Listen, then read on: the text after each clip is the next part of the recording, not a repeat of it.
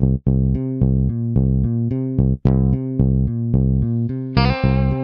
the Pitch.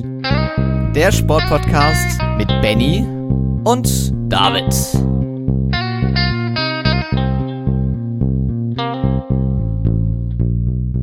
Ein bedeutender Rafa beendet seine Sportkarriere, darauf kommen wir gleich zu sprechen. Außerdem blicken wir zurück auf das NFL-Spiel in Frankfurt und zwar das allererste auf hessischem Boden.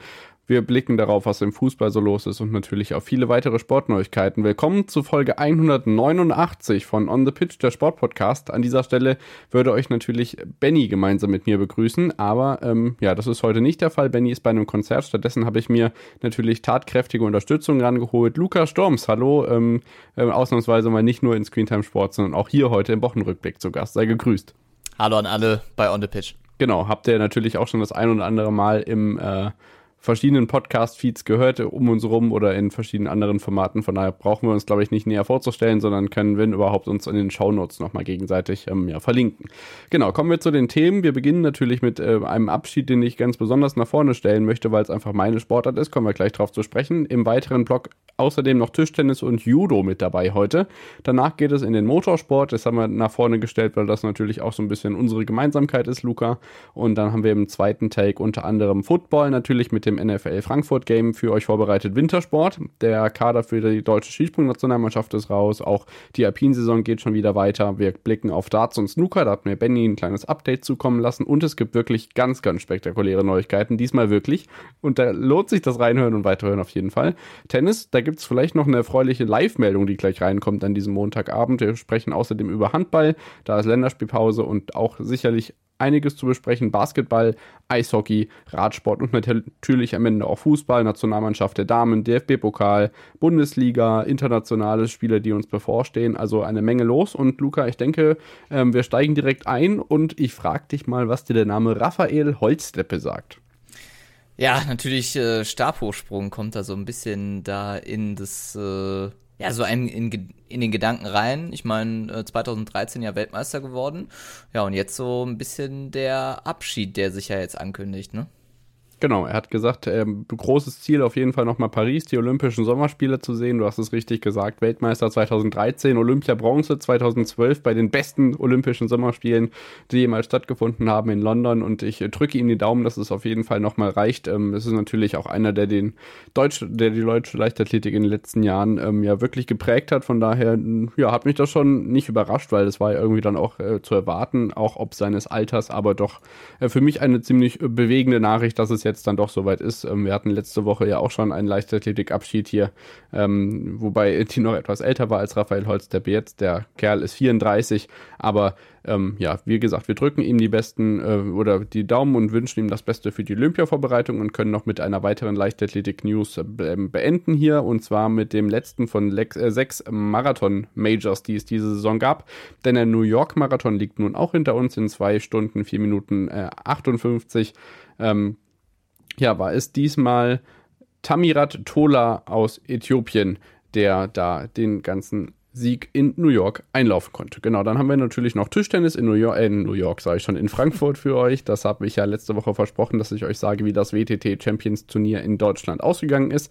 Und zwar sehr asiatisch geprägt. Ma Long verlor im Herrenfinale gegen Yun Yu Li, äh, Lin aus äh, Taiwan. Bei den Frauen war es auch ein rein chinesisches Finale. Also von daher ist da die asiatische Übermacht im Tischtennis noch nicht getoppt äh, oder durchbrochen, wobei man schon bemerken muss, dass, der, dass die Niederlage von dem chinesischen Topstar Malong dann doch überraschend kam. Dann haben wir noch eine Neuigkeit vom Judo. Luca, wenn man danach googelt, sieht man eher so Headlines, ähm, dass eine türkische Judoka, wie sagt man das bei den Frauen auch? Ähm, Absolut korrekt, ja richtig, äh, den Handschlag mit einer israelischen Kontrahentin vermieden hat. Aber das ist gar nicht die News, die wir eigentlich sagen wollten.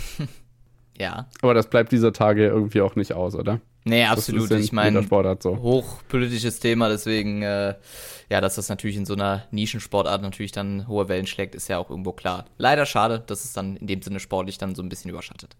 Genau, denn wir wollten an dieser Stelle eigentlich berichten und tun das natürlich auch, dass Alina Böhm erneut Judo-Europameisterin ist. Die Deutsche hat also ihren Titel im Halbschwergewicht verteidigt und ähm, ja, präsentiert sich damit ganz gut im Vorfeld der Olympischen Spiele in Paris, bei denen sie sich sicherlich ja dann auch einige Chancen ausrechnet. Dann haben wir noch, ähm, ja, um vielleicht nochmal kurz zur Leichtathletik was zu ergänzen, das ist mir vorhin noch durch die Lappen gegangen. Äh, Casta Semenya, das ist ja ein ewiges Thema, hat, geht ja schon los seit ja, 2009 Berlin, ähm, Olympia, äh Quatsch, WM-Finale, ähm, 800 Meter der Frauen und ähm, ich denke, der Fall Casta Semenya ist allen Sportfans ein Begriff, auch Olympiasiegerin gewesen. Es geht jetzt vor die große Kammer des Europäischen Gerichtshofs für Menschenrechte. Also auch das ein Thema, das jetzt gefühlt schon seit ja 15 Jahren bald seine äh, Zirkel zieht. Das ist schon echt heftig, was da alles durchlaufen werden muss für Gremien und äh, Feststellungsmaßnahmen. Da gibt es ja auch reichlich Äußerungen von deinem Lieblingsjournalisten von der ARD, Hajo Seppel, zu. Absolut. Äh, ich meine, beim Thema Doping, da äh, rennt ja jeder zum Kass. Äh, deswegen, ja, äh, heikles Thema, keine Frage. Deswegen, ja, dass man da natürlich so viele Schritte durchlaufen muss ja, das gehört dann irgendwo auch mit dazu, ne?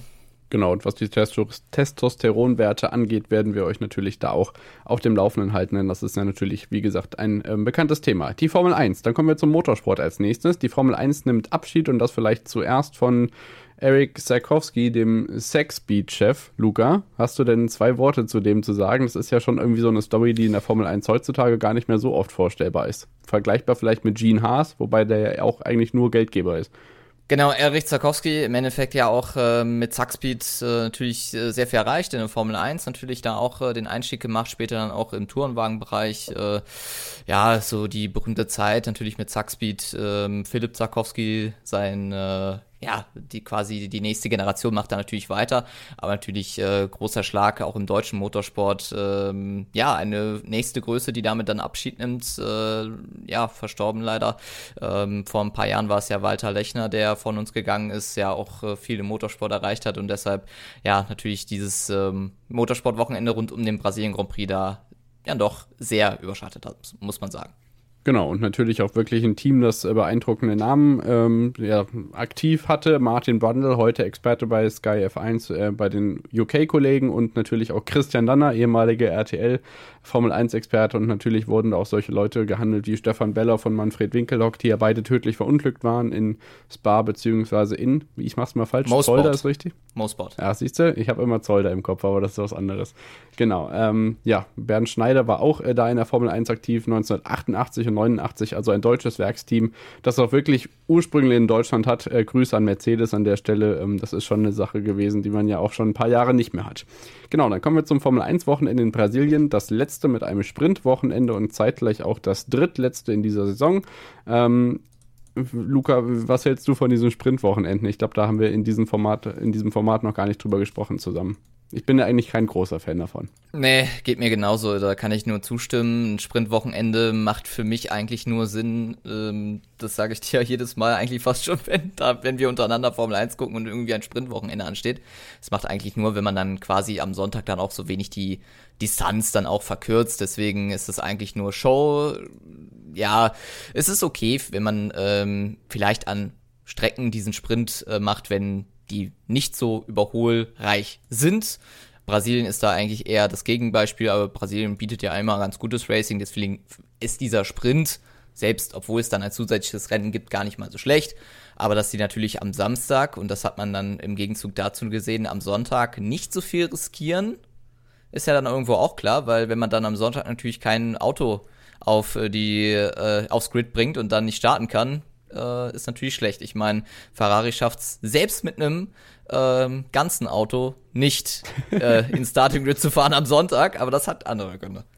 Genau, da kommen wir gleich nochmal drauf zu sprechen. Zuerst das äh, Freitagsqualifying. Das ist natürlich einer der Gründe dieses Sprintformats, genau. dass man am Freitag so ein bisschen die Tribünen voll bekommt, weil ansonsten äh, freitags ja nur in Anführungszeichen die Trainings sind. Max Verstappen sicherte sich die Pole für den Sonntag, dass er dann am Freitag schon ausgefahren wird. Leclerc auf zwei und ganz überraschend die beiden Aston Martins auf drei und vier und zwar Stroll vor Alonso. Das gab es in den letzten Monaten auch noch nicht ganz so häufig. Weiterhin Hamilton, Russell, äh, Norris, Sainz, Perez äh, auf 9, Piastri 10, Hülkenberg auf der 11. Das das Qualifying-Ergebnis und dann gehen wir direkt in das ähm, Sprint-Ergebnis. Und jetzt lassen wir das Sprint-Shootout mal äh, raus. Äh, Nico Hülkenberg landet am Ende auf Platz 18 in diesem Sprint.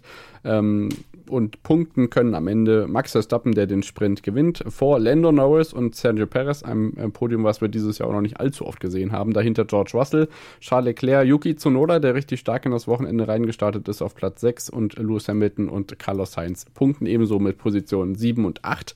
Und im Rennen, äh, Luca, du hast es schon angesprochen, gibt es einige Ausfälle. Ähm, Alexander Elben, Kevin Magnussen sind nicht ins Ziel gekommen, weil sie schon am Start sich gegeneinander äh, verkeilen. Runde 22 war dann für Joe Guan Yu aus, Valtteri Bottas für Runde 39 und äh, George Russell musste in Runde 57 abstellen, aber auch Charles Leclerc kam nicht ins Ziel. Kannst du uns verraten, warum nicht?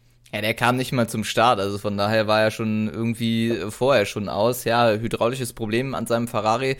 Das sorgte dann dadurch, äh, dass er eben, ja, es nicht gesehen hat, ähm, den Start beziehungsweise das komplette Rennen nicht. Ja. Äh, schon vorher ausgefallen. Äh, natürlich äh, Entsetzen bei den Ferrari-Fans. Äh, die haben das seit Jahren im Endeffekt ja auch nicht einfach. Diese Saison trifft es Charles Leclerc natürlich nochmal sehr extrem. Sehr viele ähm, Ungereimtheiten ja auch schon in dieser ganzen Saison gehabt. Auch in Austin natürlich würde ich mal sagen, war es der Tiefpunkt mit äh, der Disqualifikation. Ja, also Ferrari muss sich da äh, grundsätzlich noch einiges überlegen. Äh, ich meine, klar, als äh, Hauptkonkurrenten Red Bull muss sich jeder überlegen, wo er steht und da irgendwie mal ja. die Lücke zu schließen. Äh, Mercedes ist ja auch ein bestes Beispiel ähm, dazu. Die Pace war jetzt auch nicht unbedingt da mit äh, Lewis Hamilton nur auf Platz 8, ähm, wo eigentlich die Top 5 mal mindestens drin sein müssen. Von daher, ähm, ja, schwieriges Wochenende, würde ich mal sagen, für ähm, Mercedes sowohl auch, äh, wie für Ferrari, weil Carlos Sainz da auch auf Platz 6. Ja, absolut. Ähm, ich weiß gar nicht, was das genau war vor ein paar Jahren oder war es sogar letztes Jahr am Hungaroring, drittletzte Kurve ist doch auch irgendjemand in die, in die äh, das Wand war. Max Verstappen, ja, bei äh, noch äh, sehr wechselnden Bedingungen, beziehungsweise nasser Bedingungen, die er dort ähm, ja, äh, dort äh, ausgerutscht, ja, genau. ausgerutscht man hat, ist und dann, man hat ja natürlich äh, den Ferrari ja. in der Wand stehen sehen und hat sich dann kaputt gelacht von wegen, oh Gott, jetzt fährt er auch schon freiwillig in die Wand, so mhm. ungefähr. Aber es war ja. auf jeden Fall technisch bedingt, das muss man an dieser Stelle hinzusagen. Wenn die Hydraulik versagt, dann, dann bist du froh, wenn das äh, Lenkrad nicht deine Hände abknabbert, so ungefähr. Absolut. Also das ist ja, kann ja am Ende auch ziemlich äh, harsch sein in so einem Formel 1 Cockpit. So, kommen wir zum Rennergebnis. Nico Hülkenberg einmal mehr nicht in den Punkten, ein Wochenende zum Vergessen für Haas. Anders sieht es aus bei Aston Martin, denn die haben sich nach der Misere vom letzten Wochenende jetzt dieses Wochenende richtig gut geschlagen und sammeln 25 Punkte ein am Sonntag. Alonso holt sogar ein Podest. Wann das das letzte Mal der Fall ist, sehen wir gleich in der WM-Wertung. Stroll mit einem starken fünften Platz sammelt natürlich wichtige Punkte für die Konstrukteursweltmeisterschaft. Max Verstappen gewinnt das Rennen, Lennon Aus holt Platz 2 mit schnellster Runde. Und hinter Alonso auf Platz 4 ist Perez, weiterhin noch in den Punkten. Sainz auf 6, dahinter Gasly, du hast es schon angesprochen, Lewis Hamilton, Yuki Tsunoda und Esteban Ocon. Und wenn wir jetzt auf die WM-Wertung blicken, dann sehen wir hier, dass äh, Fernando Alonso schon ja, Ewigkeiten nicht mehr so viel gepunktet hat. Zuletzt äh, 19 Punkte hat er in Sandford geholt. Das müsste auch sein letztes Podium auf jeden Fall gewesen sein. Also das ist schon stark und kann sich jetzt wieder auf Platz äh, 4 in der WM halten. Drei Punkte vor Lando Norris. Und ich habe es letzte Woche gesagt, es ist mega eng und richtig spannend. Ähm, äh, Max Verstappen hat weiterhin doppelt so viele Punkte wie Sergio Perez auf Platz 2. der kann sich aber gegen Hamilton behaupten. Und dann Alonso auf Platz 4, 198, Norris 195, Sainz 192, Leclerc 170, Russell 156. Also da kann sich noch einiges drehen. Auch Stroll und Gasly nur ein Punkt auseinander. Das ist dann doch eng. Und äh, ich weiß nicht, was das am Ende an Geld ausmacht. In der Konstrukteurswertung geht's, wären das ja Millionenbeträge, die diese wenigen Punkte unterscheiden. Ja, eine Fahrermeisterschaft ist ja auch äh, in dem Sinne werden sicherlich die einen oder anderen Tausend dann auch sein, wenn nicht sogar in dem Millionenbetrag. Aber für die, ähm, ja, seien wir mal ehrlich, für die äh, Fans geht es natürlich um die Weltmeisterschaft. Ich meine, wenn man dann sieht, 524 Punkte von Max Verstappen ist schon ein Brett. Äh, und wenn man überlegt, dass äh, Sergio Perez, äh, der auch äh, kritisiert wird von den, ähm, ja, von vielen äh, vollkommen zu Recht, teilweise auch so ein bisschen vielleicht übertrieben, ähm, mit 258 Punkten dort unterwegs ist. Also wer im Zweiter ist, quasi das Maximal der, Maximale der Gefühle. Ja. Äh, kann er auch nicht unbedingt fa viel falsch gemacht haben. Deswegen ist eigentlich das Maximalziel für Red Bull da auch äh, quasi erreicht. Das muss er auch eigentlich nach Hause bringen. Klar, du hast es angesprochen, Platz 4, 5 und 6 äh, extrem spannend. Äh, mit denen, die dort äh, sehr knapp beieinander sind, Alonso Norris und Sainz. Aber wenn wir ehrlich sind, wem interessiert nach so einer Saison Platz 4? Ich meine, für äh, McLaren und mit Lando Norris wäre Platz 4 genauso für Fernando Alonso ziemlich stark vor allem, wenn man überlegt, wo die, ähm, also wo McLaren noch Letztes zu Saisonanfang stand, ja. muss man auch sagen. Saisonanfang war, sah es ja auch nicht unbedingt so rosig aus. Kann man aber so zumindest grundsätzlich sagen bei McLaren, dass äh, Saisonanfang und Saisonende immer fast zwei unterschiedliche Welten sind. Ähm, so ein bisschen hat sich das ja auch abgezeichnet bei Aston Martin, quasi zwei unterschiedliche Welten, aber nur andersrum. Da lief es am Anfang richtig mhm. super und jetzt zum Ende hin nicht mehr so toll. Zwar Brasilien ähm, ein kleiner Wendepunkt, aber ob es natürlich dann so weitergeht, wird das nächste Rennen dann zeigen, dann in Las Vegas. Genau, wir sehen auf Platz 8 in der Konstrukteurswertung Alpha Tauri, die es jetzt das erste Mal geschafft haben, überhaupt drei Wochenenden hintereinander zu punkten und das auch mehr als ein oder zwei Punkte. Das ist auch auf jeden Fall ein kleiner Trend nach oben. Mal gucken, wie das weitergeht. Ansonsten kann sich McLaren und Aston Martin, die eben beide gut punkten, auf Platz 4 und 5 halten. Da sind äh, 21 Punkte Unterschied und auch zwischen Platz 2 und 3 hält sich Mercedes mit 20 Punkten Vorsprung vor Ferrari. So, du hast es schon angesprochen, Las Vegas steht bevor. In zwei Wochen, in gut zwei Wochen oder in knapp zwei Wochen geht es da los auf der neu errichteten Strecke. Es wird schon fleißig gewerkelt, sieht man dieser Tage in den Social Media. Ähm, ja, mit welchen Gefühlen äh, beobachtest du dieses Las Vegas Wochenende, was uns da bevorsteht? Das ist ja das erste Mal seit ja, nicht ganz für, äh, 40 Jahren, sondern lass es 35 sein, dass mal wieder in Las Vegas gefahren wird. Ja, ich meine, diese Strecke, ähm, muss man ja schon sagen, ähm, die Formel 1 schafft es halt in, in solche großen Strecke, äh, Städte reinzugehen. Ich meine, so ein wenig ähm, schafft es ja auch immer die Formel E, in diese Großstädte reinzugehen, quasi die Rennen nicht äh, zu, also die Rennen auch wirklich zu den Leuten zu bringen. Und äh, das schafft die Formel 1 äh, jetzt damit dann auch mit Las Vegas auch, äh, würde ich mal sagen, neben Monaco äh, zumindest fast schon das Highlight, zumindest in der Stadt. Und ähm, wenn man sich das Layout anschaut, ist es keine klassische Stadtstrecke in dem Sinne. Das ist dann doch wirklich sehr schnell, fast schon zum Vergleichen wie Baku. Ja, aber natürlich ganz so viele 90 Grad Kurven. Genau, ähm, ja. das muss man auch dazu sagen. Ähm, ich bin mal gespannt, was das Rennen so bringt. Ich meine, deutscher Zeit dann noch äh, ziemlich äh, früh 7 morgens, Uhr. 7 Sonntags. Uhr, genau. Ja. Und äh, deswegen äh, wird spannend sein, wie sich das Rennen ereignet. Man muss grundsätzlich sagen, ist es halt äh, ein Rennen, was vielleicht äh, sportlich, muss man dann sagen, wenn es sportlich nicht so gut sein sollte, aber marketingtechnisch halt für die Formel 1 ein extremer Coup sein wird. Es wird wieder extrem viel Geld in die Kasse spülen und das ist das, was erstmal zählt. Ähm, so. Und ja, ich meine, äh, Las Vegas, es wurde schon eigentlich die ganze, das ganze Jahr eigentlich auf dieses Rennen schon so ein bisschen draufgefiebert, egal irgendwie wie diese Weltmeisterschaft ausging, es wurde eigentlich nur auf dieses Renn Las Vegas-Rennen geguckt.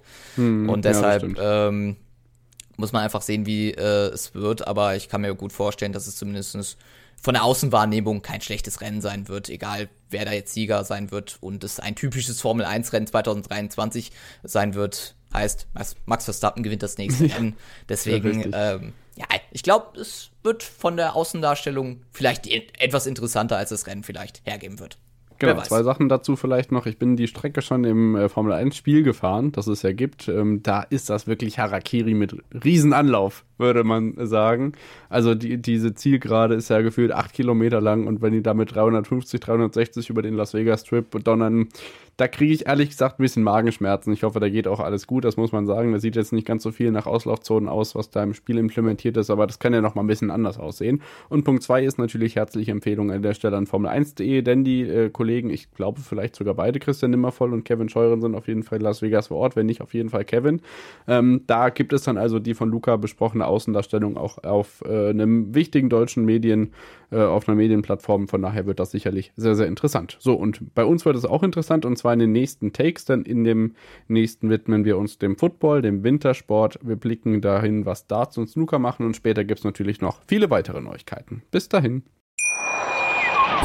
Schatz, ich bin neu verliebt. Was? Da drüben. Das ist er. Aber das ist ein Auto. Ja, eben. Hm, mit ihm habe ich alles richtig gemacht. Wunschauto einfach kaufen, verkaufen oder leasen. Bei Autoscout24. Alles richtig gemacht. Hey, Malte Asmus von meinsportpodcast.de hier. Ab März geht's weiter mit unseren 100 Fußballlegenden. Staffel 4 bereits. Freut euch auf Zlatan Ibrahimovic, Michel Platini, Cesar Luis Minotti, Paolo Maldini, um nur mal vier zu nennen.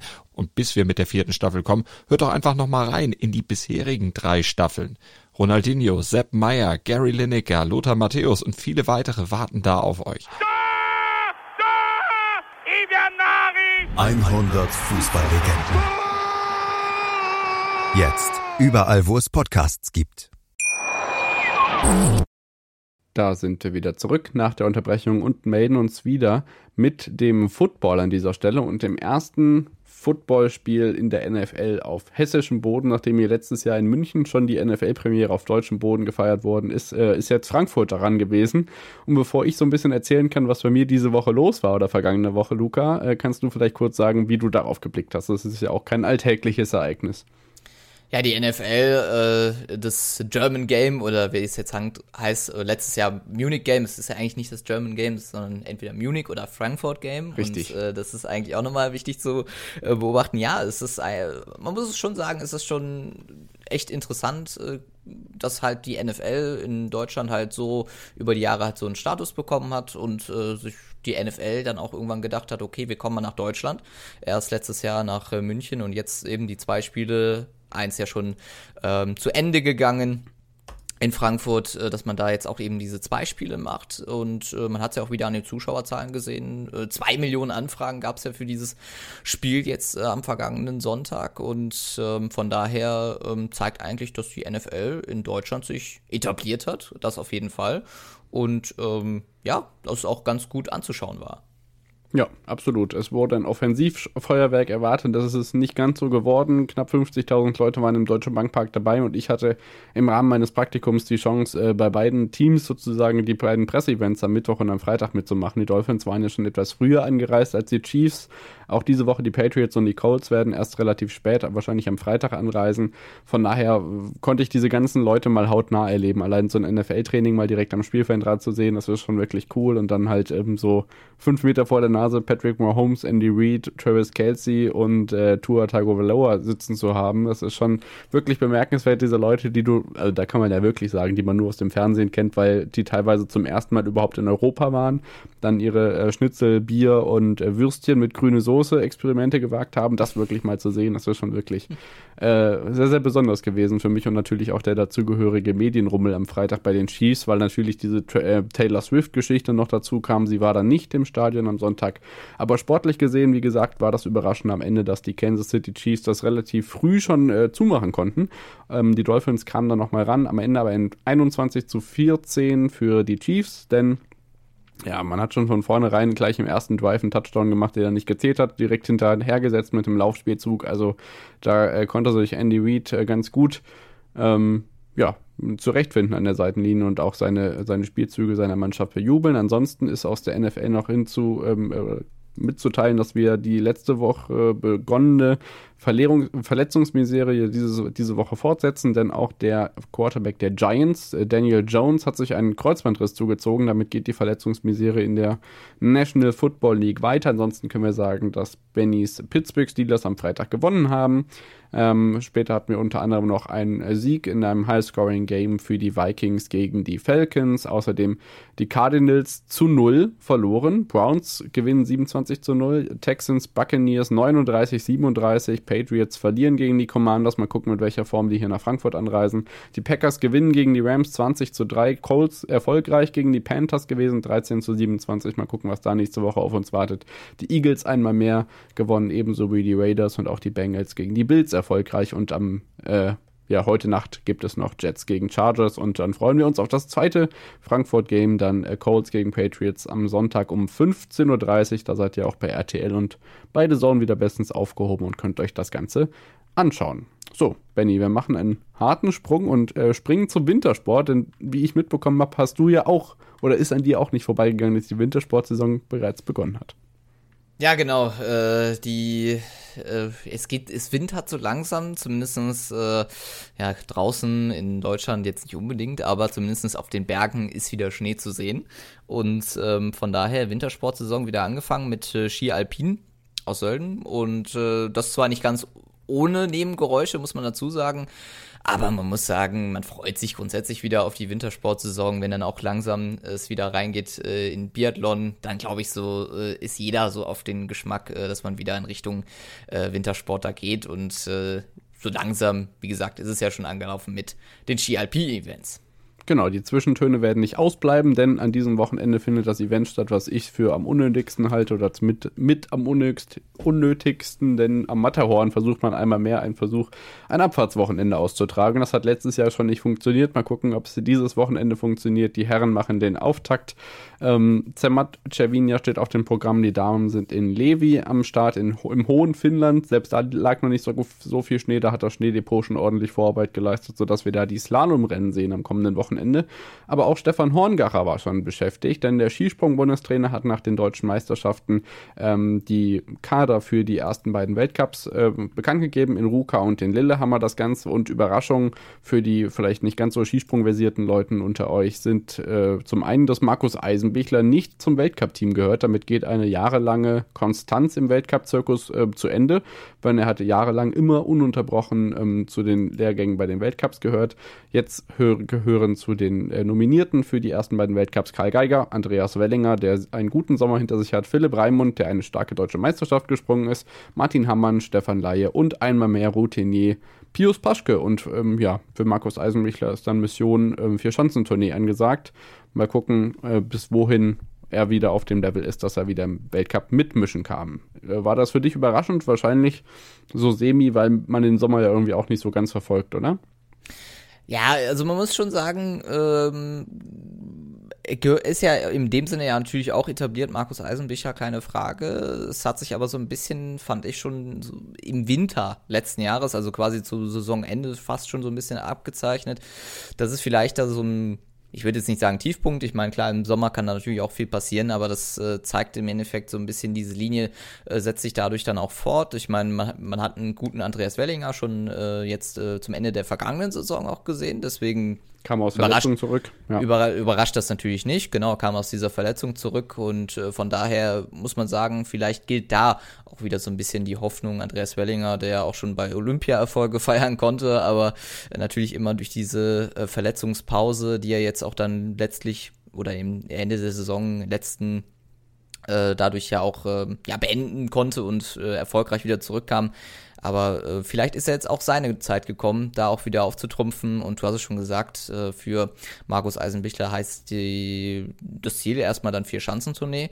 Ob er dann in die Richtung natürlich wieder in die Spur findet, wird sich zeigen. Und von daher ähm, war das zumindest mal ein kleiner Vorzeigt, zumindest aus deutscher Sicht in Richtung der Skisprung Weltcup. Genau, dann freuen wir uns auch da, dass es wieder losgeht und blicken, wie gesagt, an diesem Wochenende drauf, was in Levi und in Zermatt jeweils passiert bei den Alpin-Weltcups, die in diesem Wochenende auf dem Programm stehen. So, dann kommen wir zum Blog Snooker und Darts. Ähm, da hat mir Benny ein kleines Update geschrieben und besonders ist kurios ist es im Snooker, denn da stand äh, die International Championship an und da halte ich fest, Luca, Halte ich wirklich fest, Luca, denn gegen Judd Trump, den Mann der Stunde im Snooker, hat ein zwölfjähriger Chinese gespielt ein Zwölfjähriger. Wang Chi-Chou äh, und das gar nicht mal so schlecht. Also der hat da einmal auch den Tisch fast leer geräumt, direkt vor seinen Augen. Der Großmeister saß da dazu und dann hat dieser zwölfjährige Chinese einfach mal den Tisch leer geräumt. Unglaublich. Wahnsinn, oder? Also mit zwölf Jahren äh, auf dieser Weltbühne natürlich auch dann zu spielen, ist schon, ja, ist schon, also Riesenrespekt auf jeden Fall. Und dann auch noch mit zwölf Jahren von Rolf Kalb kommentiert werden. Das kommt dann noch dazu. ja, das also, ist sowieso. Wirklich stark, genau. Dann kommen wir zum äh, Darts. Da sieht es für manche nicht ganz so rosig aus. Unter anderem für Max Hopp. Da ist jetzt ein langer Kicker-Artikel auch erschienen, hat sich bei der DPA geäußert. Hat jetzt die letzte Chance, sich überhaupt für die WM zu qualifizieren, bei über die German Super League in Bitburg. Ähm, Max Hopp ja jahrelang auch unter anderem die deutsche Nummer 1 gewesen. Aber Clemens, Schindler, Pietreczko sind alle davongezogen. Klose und Rupprecht in auch keiner schlechten Form. Und ähm, ja, da gucken wir mal, was mir der Benny als Update mitgegeben hat. Äh, Hempel und Klose verpassen nach den letzten Pro-Tour-Turnieren die WM über die Pro-Tour. Deswegen ja jetzt diese ähm, Möglichkeit, sich über die German Super League noch zu qualifizieren. Klose hat noch die Chance über die Super League und den PDPA Qualifier, Hempel nur über den Qualifier. Wenn er es nicht schafft, geht seine Tourcard verloren. Thema Einnahmen. Chisnell und Price gewinnen die letzten beiden Events äh, bei den Pro Tour Turnieren. Beim Grand Slam of Darts am Qualifier am Freitag schaffte es kein Deutscher ins Halbfeld. Pietreczko war mit seinem Sieg in Hildesheim, den wir ja zu Recht ordentlich gefeiert haben, hier vor ein paar Wochen direkt qualifiziert. Und German Super League, wie gesagt, schreibt er auch, geht los. Äh, WM deutscher Startplatz, natürlich wird er ausgespielt. Also da ist es wirklich für manche so der Anfang vom Ende. So hat es zumindest den Anschein dieses Jahr bei Max Hopp. Mal gucken, ähm, ob er die Kurve nochmal kriegt und wie viele Deutsche wir am Ende dann bei der WM, bei der Darts-WM im Eli Pelli im Januar oder Dezember und Januar wieder dabei haben. Da haben wir in den letzten Wochen ja schon viel gemunkelt und ich bin schon gespannt, wie viele es am Ende wirklich werden.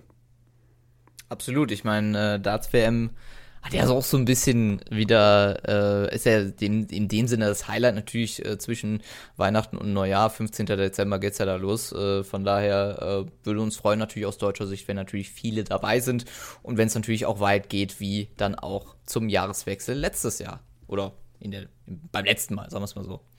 Genau, dazu hat mir Benny auch eine interessante Statistik geschickt, ähm, wenn ich sie noch finde, denn ich habe sie gerade nicht vor Augen, aber es ist auf jeden Fall so, dass Darts mit ähm, über 60 Prozent, glaube ich, Steigerung derjenige Sport ist, der den stärksten Zu der Zuwachs in diesem Jahr gehabt hat. Er googelt mal bitte irgendwie nach Darts zu, äh, Zuwachs, äh, Zuwachsstatistik bei Statista. Ich habe es gerade irgendwie nicht ähm, dabei, aber sie sind auf jeden Fall mit deutlichem Vorsprung, die deutschen Dartclubs, die angemeldeten, im Boom und ich glaube, da hat Gabriel Clemens keinen geringen Anteil daran. Dann kommen wir zum Tennis. Da steht bei den Damen WTA Finals auf dem Programm und zwar ganz aktuell ist da das äh, Damen-Doppelfinale mit Laura Siegemund nämlich dabei gewesen und die hat den Titel geholt. Zusammen mit Svoraneva gewinnt sie bei den WTA Finals im Doppel gegen Belica und Perez mit 6-4, 6-4. Herzlichen Glückwunsch da auf jeden Fall dazu. Und ähm, das Finale bei den äh, Damen im Einzelnen ist Pegula gegen Sviontek. Das wird heute Abend auch noch ausgespielt am Montagabend. Sviontek konnte sich im ähm, Halbfinale gegen Sabalenka die Weltranglisten Erster durchsetzen und im anderen Halbfinale, im US-amerikanischen Halbfinale, siegte Jessica Pegiola gegen Coco Gauff. Also da sind wir auch gespannt und gratulieren einmal mehr herzlich, ähm, ja, Laura Siegemund. Peter Gojauczyk an der Stelle, um mal zu den Herren im Tennis zu springen, hat äh, auch sein Karriereende verkündet. Wir hatten ja vorhin das Thema schon bei ähm, äh, Raphael Holzdeppe. Nach 17 äh, Jahren auf der Tour ist auch Schluss. Äh, Peter Gojauczyk hört auf. Ähm, und zwar in Metz, wo er 2017 auch einen ATP-Titel feiern konnte. Ähm, und nun hat der 34-Jährige bei Instagram sein Karriereende bekannt gegeben. Da auf jeden Fall danke auf jeden Fall für die, für die letzten Jahre und ja, was kann man noch sagen bei den Herren? Äh, Djokovic einmal mehr erfolgreich auch mit dem Masters-Titel und äh, da warten wir natürlich schon gespannt, ähm, wie das bei den Finals bei den Herren abgeht. Ähm, Djokovic jetzt in Paris erfolgreich gewesen und ähm, ja, wie gesagt, dann gucken wir natürlich auch, was Zverev macht. Der hat sich für Turin qualifiziert, ähm, unter anderem dadurch, dass er profitiert hat davon, dass seine Konkurrenz relativ häufig verloren hat. Er selber in Paris ja an Tsitsipas gescheitert, also da freuen wir uns dann darauf, was in Turin passiert und Luca kommt kommen jetzt zum Handball, ähm, denn nächstes Jahr ist ja nicht nur Fußball-EM in Deutschland. Genau, die Handball-Europameisterschaft äh, steht an, natürlich dort äh, für die Austragungsmannschaft, nämlich Deutschland, ähnlich wie bei den äh, Fußballjungs, gilt natürlich da auch ein gutes Ergebnis zu zeigen. Und äh, das hat man ja auch getan, jetzt äh, zumindest bei den Vorbereitungen. Zweimal ging es dort gegen Ägypten, einmal mit Unentschieden 31 zu 31 und jetzt am vergangenen Sonntag sogar mit dem Sieg am Tag des Handballs dort in München in der Olympiahalle und von daher ähm, war das natürlich eine wichtige Aufgabe, die man dort auch sehr erfolgreich damit beendet hat. Genau, und äh, die Länderspiele, wie gesagt, eine äh, schöne Möglichkeit nochmal zu testen. Am 10. Januar dann unter anderem gegen die Schweiz. Da geht es ja dann langsam schon in Richtung großes Turnier und da freuen wir uns auf jeden Fall schon alle, ein großes Handballfest zu feiern. Die Bundesliga startet natürlich auch wieder rein. Übrigens waren auch die Frauen ähm, unterwegs mit ihren Länderspielen. Ähm, wo sind sie? Genau, hier einmal am am 5., am Sonntag, genau, gestern gegen Ungarn 29 zu 25 gewonnen. Weitere Länderspiele in diesem Jahr dann noch bei der Frauen-WM, die es natürlich auch noch gibt, äh, dieses Jahr im Dezember, beziehungsweise am 30.11. gegen Japan, am 2.12. gegen den Iran und am 4.12. gegen Polen. Frauen-WM im Handball, also ab Ende November. Das könnt ihr euch auch schon mal in den Kalender eintragen. Ähm, und Bundesliga haben wir natürlich auch noch. Sowohl bei den Damen als auch bei den Herren geht es da wieder los. Am Wochenende geht es dann unter anderem schon am Donnerstag los mit Hannover gegen Kiel, Rhein-Neckar-Löwen gegen Leipzig. Am Freitag dann ein ganz wichtiges Auswärtsspiel für die HSG aus Wetzlar. Das dürfte in Eisenach aber ziemlich schwierig werden. Ähm, am Samstag spielt dann äh, der Bergische AC gegen den Hamburger, ha Hamburger Sportverein. Melsung ist am Sonntag gegen Gummersbach im Einsatz. Ähm, am Donnerstag danach spielen dann auch noch beziehungsweise das ist ja alles verlegt wegen den internationalen Partien. Füchse gegen Flensburg wäre noch angesetzt, auch Magdeburg, aber ähm, da blicken wir dann, wie gesagt, drauf, wenn die Spiele gelaufen sind. Das ist vielleicht etwas sinnvoller. Und kommen dann, ähm, um nochmal kurz zu sprechen zu kommen, genau, äh, Magdeburg Club WM ist auch noch so eine Mission, aber das äh, werden wir da dementsprechend alles behandeln, wenn es passiert ist. Gojaustik haben wir angesprochen, von daher kommen wir zum Basketball, Benny. Ähm, haben wir bei Screentime Sport ja schon angesprochen. Ähm, dieser Football-Hype ist natürlich auch einer der Gründe gewesen, weshalb wir jetzt ein NFL-Spiel in Frankfurt gesehen haben. Wie schätzt du denn diese Mission mit RAN NBA bei Pro7 Max ein? Kann der Basketballsport auch nochmal so einen Boom erfahren in der Weltmeisternation Deutschland?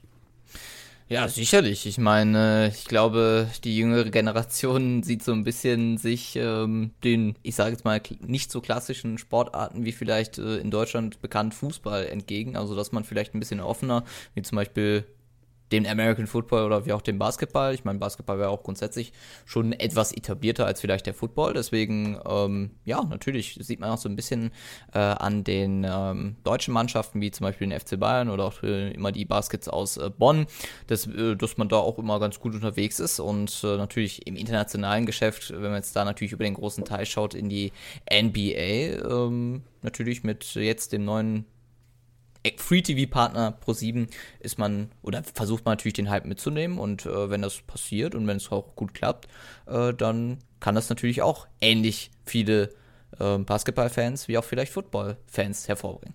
Hm, ja, genau, das ist natürlich die große Hoffnung. Blicken wir auf sportliche Toronto Raptors gegen Portland Trail Blazers beispielsweise 91 zu 99. Ähm, von den großen Teams äh, Miami Heat hat verloren, die Denver Nuggets haben gewonnen, ebenso wie die Lakers gegen Orlando Magic.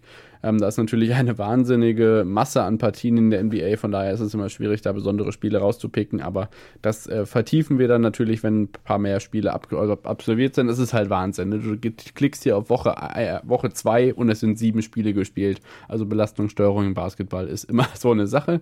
Ja. Ähm, von daher blicken wir in die Basketball-Bundesliga, da ist so ein bisschen der Übersicht äh, oder der Überblick noch da. Fechter, da geht es langsam bergab. Die waren ja mal Tabellenführer als Aufsteiger, jetzt nur noch auf Platz 6, aber das natürlich natürlich immer noch super. Haben gegen Hamburg verloren, 85, 81. Göttingen hat ebenfalls verloren. Ähm, ja, und die großen deutschen Teams, da ist natürlich sehr, sehr überraschend, dass die Heimmannschaft von Dennis Schröder, die Löwen Braunschweig, ähm, gegen Bayern gewonnen haben, 83 zu 81 in der Liga. Und im Spitzenspiel ähm, Ulm gegen die Telekom Baskets Bonn gab es ein klares 105 zu 87 für die Ulmer, während auch Alba Berlin gegen die Tigers aus Tübingen erfolgreich waren. Ein Blick international noch schnell. Ähm, Ulm gewinnt in Overtime gegen Wroclaw 108 zu 103 und in der Euroleague lief es leider einmal mehr nicht so gut aus deutscher Sicht. Die Münchner unterliegen. Roter Stern Belgrad, das ist ja fast schon eine Champions League-Partie im Fußball, 47, äh, 74 zu 68. Und die Berliner sind gegen Valencia auch leider nicht mit einem Sieg davongekommen. 79 zu 71 heißt es dort. Und dann blicken wir noch einmal ganz schnell auf den Eishockeysport, wo ich euch nochmal den Tipp geben kann, am Sonntag um 18 Uhr in Kassel in der Nordhessen Arena zum Drittliga-Handballspiel zu kommen, in der ehemaligen Eissporthalle in Kassel, MT Melsung gegen, also MT Melsung 2 gegen Eintracht Bauerntal, der dritte Liga Handball. Das muss beim Thema Eishockey auf jeden Fall gesagt werden.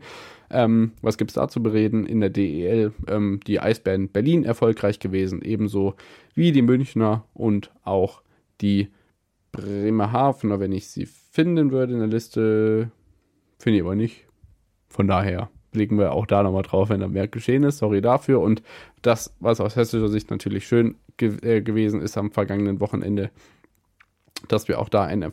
Jetzt spinnt hier diese, der spinnt hier diese Seite komplett, sorry. 17. Spieltag, genau. Ähm, was sonst erfreulich gewesen wäre, ist, dass Kassel natürlich weiter an der Tabellenspitze steht mit äh, fünf Punkten Vorsprung vor Kaufbeuren, aber verloren hat gegen die Bietigheim Steelers 6 zu 3 und auch der EC Bad Nauheim am Start war und zwar mit einem 3 zu 2 Sieg gegen Kaufbeuren. Das an der Stelle noch zur DEL 2 und dann kommen wir Ja, zu einer Sportart, die ihr Image leider irgendwie nicht so wirklich los wird, Benny. Ähm, jetzt habe ich schon Benny gesagt aus lauter Gewohnheit. Luca heißt er natürlich. Ähm, du hast mir ein Dopingtestergebnis vom Radtalent Michael Hesmann geschickt. Das ist irgendwie dann gerade für Außenstehende natürlich immer so eine Sache. Ich als Radsport-Ultra bin natürlich immer so ein bisschen besonders allergisch, aber für die anderen ist das ja irgendwie eine Einreihung in eine logische Kette, oder? Ja, absolut. Ich meine, äh, das Thema war ja äh, schon länger äh, eines der ähm, ja, Jumbo Visma Pilot äh, und Profi äh, dort ja schon äh, rund oder es müsste ein paar Wochen nach äh, den äh, nach der Tour de France gewesen sein, wie, de, wie der Dopingtest, also der erste Dopingtest zumindest dort als positiv erscheint. Im Juni äh, schon. Im, vor der genau, Tour. im Juni sogar, vor der Tour. Ja, okay. 14. Äh, Juni dann äh, sogar noch vor der Tour, umso dramatischer natürlich auch noch, ähm, dass dort ähm, der Dopingtest aufgetaucht worden ist. Jetzt die B-Probe auch noch positiv. Ja, also muss man wirklich sagen, ähm, scheint zumindest so, oder ähm, klar für Außenstehende, dass ähm, egal wer dann da natürlich dann spricht, äh, es war ja diese ähm, Dokumentation im ersten äh, mit ähm, Mythos Tour, wo ja auch äh, Doppeltoursieger jetzt äh, Jonas Wingegaard ja immer gesagt hat, okay, es ist mittlerweile sauberer geworden, aber ja. blickt natürlich so ein wenig, ähm, oder es lässt Zweifel zumindest natürlich immer noch daran, dass Vereinzelte das tun, keine Frage, aber ähm, es weckt sicherlich auch für, äh, für die Teams, äh, die reagieren äh, darauf anders, äh, weil natürlich auch super viel Geld mittlerweile auch wieder dahinter steckt. Ähm, von daher hoffen wir einfach mal, dass dort ähm, die Sportler auch ähm, ja in dem gro großen Profifeld natürlich da auch sauber sind, muss man wirklich sagen, weil ähm, ich glaube, die Zeiten von äh, Lance Armstrong, Jan Ulrich, ja. so schön sie vielleicht in dieser Zeit war, äh, muss man wirklich sagen, im Nachhinein natürlich dort ähm, die Dopingbefunde, die dann dort kamen, dann doch eher sehr traurig, muss man dann sagen.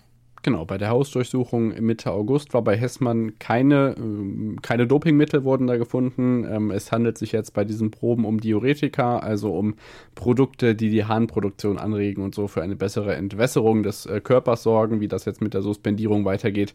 Auch das, glaube ich, ein Thema, das uns in den nächsten Wochen und Monaten weiter beschäftigen wird. Ja, ein Thema, was mich persönlich äh, ziemlich mitgenommen hat und was auch weiter aktuell bleiben wird, ist der Tod von Gino Mader dieses Jahr bei der Tour de Suisse tödlich verunglückt und äh, Dort hat nun die Staatsanwaltschaft ermittelt und die Rennorganisatoren entlassen. Thema ist ja hier unter anderem, dass äh, ja immer eine nach einer Bergetappe oder nach einem Bergabschnitt auf einer Etappe eine steile und schnelle Abfahrt folgt, wo die äh, Sportler natürlich Vollgas geben, um eventuelle Rückstände einzufahren und eben um eine solche Streckenführung hat es sich hier auch gehandelt. Wir haben jetzt letzte Woche über die neue Tourstrecke gesprochen. Auch da sind für nächstes Jahr wieder ordentliche Passagen eingebaut. Also ich hoffe wirklich, dass ähm, das nicht nochmal so arg schief geht, wie wir das dieses Jahr ja gefühlt gehäuft in so ganz vielen Sportarten auf ganz schrecklichem Wege immer wieder erleben mussten. Absolut, ich meine, im, äh, im, Radsport natürlich auch nochmal extremer. Äh, hat so ein bisschen dann was, äh, wenn die zumindest äh, die Berge runterfahren, so ein wenig was äh, von ähm, den Motorradfahrern der Isle of Man, ohne ja, wenig oder äh, ne, ja. also ohne viel Schutz im Verhältnis zu Geschwindigkeit, dass sie dann dort dort den Berg auch runterfahren. Ich meine, Airbag gibt es nicht, es gibt Falls keine ihr das nicht kennt, Isle of Man TT, bitte googeln. Ja, auf jeden Fall. Also ähm, da wird, also da, das, da schwitzt man oder da kriegt man selbst ähm, Atemaussetzer beim Zuschauen auf YouTube. Äh, also von ja. daher ist das schon extrem. Aber wie gesagt, ähm, wenig Schutz, äh, das es dort gibt. Ich meine, es wurde ja zumindest kurzfristig manchmal oder da auch reagiert äh, bei der Tour de France mit gewissen Sicherheits- Netzen oder Kissen, sag jetzt einfach mal. Aber viel Schutz ist da nicht, außer der Helm auf dem Kopf. Und äh, von daher, äh, wenn es da ähm, ja nicht so gut ausgeht in den Abfahrten, dann ja, sieht man ja, was dann doch auch passieren kann, leider. Und äh, ja, hoffen wir einfach mal, dass es da zumindest in naher Zukunft viel geht. Ich meine, wir wissen ja auch, äh, das Thema äh, Zielsprint ist ja auch immer so eins mit diesen ja. Zäunen äh, dort, mit diesen Absperrungen. Da wollen die Veranstalter immer mehr Mario machen. Jakobsen ne, aber da ja. ähm, sind dann teilweise, oder da ist teilweise die UCI ein bisschen dagegen und äh, das ist schon echt teilweise ein ähm, bisschen bescheuert, obwohl man denkt, okay, die Veranstalter haben es vielleicht nicht so unbedingt in der äh, Kasse drin, aber dass, dass selbst die dann sagen, okay, wir wollen mehr Sicherheit haben und die UCI sagt, nee, wir wollen es nicht, ist schon sehr kurios, muss man sagen. Ja, absolut. So, jetzt hast du mich in Verlegenheit gebracht. Und zwar hast du das Thema Radsport und das Thema Isle of Man vermischt. Wer darf da natürlich dann äh, nicht fehlen, wenn, uns wenn es um diese Kombination geht? Na? Mark Cavendish kommt von der Isle of Man. Ja, stimmt. 38 Jahre, Vierter gewesen jetzt äh, beim Saisonfinale der Radsportler in Japan, hat ein dickes Lob für Tadej Pogacar ausgegeben, denn der hat das Ganze gewonnen ähm, im Sprint gegen äh, Sepp Kass und Peter Sagan, der auf Platz 3 ins Ziel gefahren ist. Das also der ja, Saisonabschluss der ASO, die ähm, dieses Jahr in Japan äh, zugegen waren. Und ähm, ja, deutsche Fahrer war nicht am Start, von daher das auf jeden Fall noch so ein bisschen als Abschluss für Aber den Sepp. Kass war dabei, der hat gefühlt, gefühlt, also er hat wirklich gefühlt jedes Rennen gefahren diese Saison. Ja, und ja, genau, also au- außer Wout van Art. Der Name fehlte noch, aber der gewinnt ja sonst äh, auch immer alles. Also Ja. Luca ist dieses Jahr komplett Radsport infiziert worden, oder? Absolut. Das habe ich geschafft. Äh, nee, hast du gut gemacht und äh, mir gefällt's. Deswegen äh, konnte ich ja auch zu diesem Thema auch mehr beitragen als zu den anderen vielleicht. Ja, sehr gut. Genau, dann hoffen wir natürlich, dass diese Entwicklung sich nächstes Jahr fortsetzt und auch unser Landschaftskonnoisseur Benjamin Scherb sich dann wieder dazu gesellt zu den Radsportthemen und dann wird das ein wunderbares Radsportjahr 2024 mit einer Tour, die nicht in Paris endet. Das ja nochmal zur Vollständigkeit halber. So, dann kommen wir gleich zum Fußball und blicken darauf, was in der Fußball-Bundesliga so los ist, auch bei den Frauen, was in der Nationalmannschaft bei den Frauen los ist. Das ist noch viel spannender. Wir blicken auf den DFB-Pokal zurück und auch auf die Achtelfinalauslosung und auf den Europapokal, der vor uns liegt. Bis gleich. Schatz, ich bin neu verliebt. Was? Drüben. Das ist er. Aber das ist ein Auto. Ja, eben. Mit ihm habe ich alles richtig gemacht. Wunschauto einfach kaufen, verkaufen oder leasen. Bei Autoscout24. Alles richtig gemacht. Da sind wir wieder zurück nach der Unterbrechung und melden uns wieder mit dem Fußball. Wir beginnen mit der Damen-Nationalmannschaft, mit nicht mehr Interimstrainer Horst Rubesch, sondern mit Frauen-Bundestrainer Horst Rubesch. Martina Voss-Tecklenburg ist vom DFB entlassen worden, Luca. Erwartbar, oder? Absolut erwartbar. Ich meine, die Causa Forst Tecklenburg ist damit in dem Sinne auch offiziell geschlossen. Ich meine, es hat ja auch sehr lange gedauert von ähm, frühzeitiger Krankmeldung bis dann auch zur Entlassung, muss man dazu sagen. Ähm, ja, eigentlich ein trauriges Kapitel, muss man wirklich sagen. Ähm, da war der sportliche Fehltritt, muss man sagen, bei der Fußball-Weltmeisterschaft der Frauen in Australien und Neuseeland ja noch fast schon das geringste Problem, muss man dazu sagen. Denn eigentlich hat das ganze Drama sich ja im Nachhinein dadurch abgespielt, ähm, ja, dass äh, Forst Tecklenburg äh, sich krank geschrieben hat, was ja auch äh, in ihrem äh, Sinne vielleicht ist. Äh, ich meine, was sie hatte, wissen wir ja nicht und von daher muss, kann man da nur munkeln und äh, es steht uns eigentlich ja auch nicht zu, das zu bewerten. Aber es blickt, also es muss man sagen, es ist schon äh, sehr kurios, was dort passiert ist. Ja, äh, Interimstrainer Horst Hubesch tritt oder ist ja immer noch in dem Sinne äh, das offizielle Wording, weil es wird ja noch nach einem Kandidaten gesucht. Aber man muss eigentlich sagen, wer soll es denn anderes machen?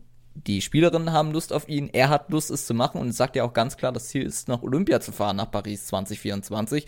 Und wenn er sie qualifiziert und äh, sie da auch Bock drauf haben, und die haben ja alle Bock drauf, deswegen ist die Frage, wer soll es denn anders machen, wenn alle eigentlich nur für ihn sind? Ja, mal gucken, wie lange das überhaupt noch machen kann. Also ich meine, der Kollege ist auch 72 Jahre alt, das darf man auch mal sagen. Ja, Aber absolut. ansonsten hat er auch gesagt, ja, mir ist scheißegal, wie ihr das nennt, ihr könnt alles streichen, ob das jetzt Interimstrainer oder Trainer ist. Also Hauptsache, wir erreichen da Paris und wenn die mich da nicht mitnehmen, dann zur Not, da laufe ich nach Paris, hat er ja alles gesagt die letzten Ja, genau. Tage. Also da ist jemand auf einer Mission unterwegs und das spiegelt sich auch in den Ergebnissen wieder. 5 zu 1 Sieg gegen Wales äh, am Freitag und äh, am Dienstag. Letzter Woche gab es dann ein 0 zu 2 auf Island. Also da wird es auf jeden Fall weiter in Richtung Paris gehen. Die nächsten Spiele am 1. Dezember gegen Dänemark zu Hause und am 5. Dezember auswärts in der Nations League in Wales. So, dann kommen wir zur Bundesliga der Frauen. Da gab es das Topspiel Bayern gegen Wolfsburg. Das haben die Münchnerinnen für sich entschieden mit 2 zu 1. Außerdem die Frankfurterinnen, die beiden anderen oder die, der andere Champions League Club auf Platz 5 in der Tabelle gegen Bremen erfolgreich gewesen am Montagabend.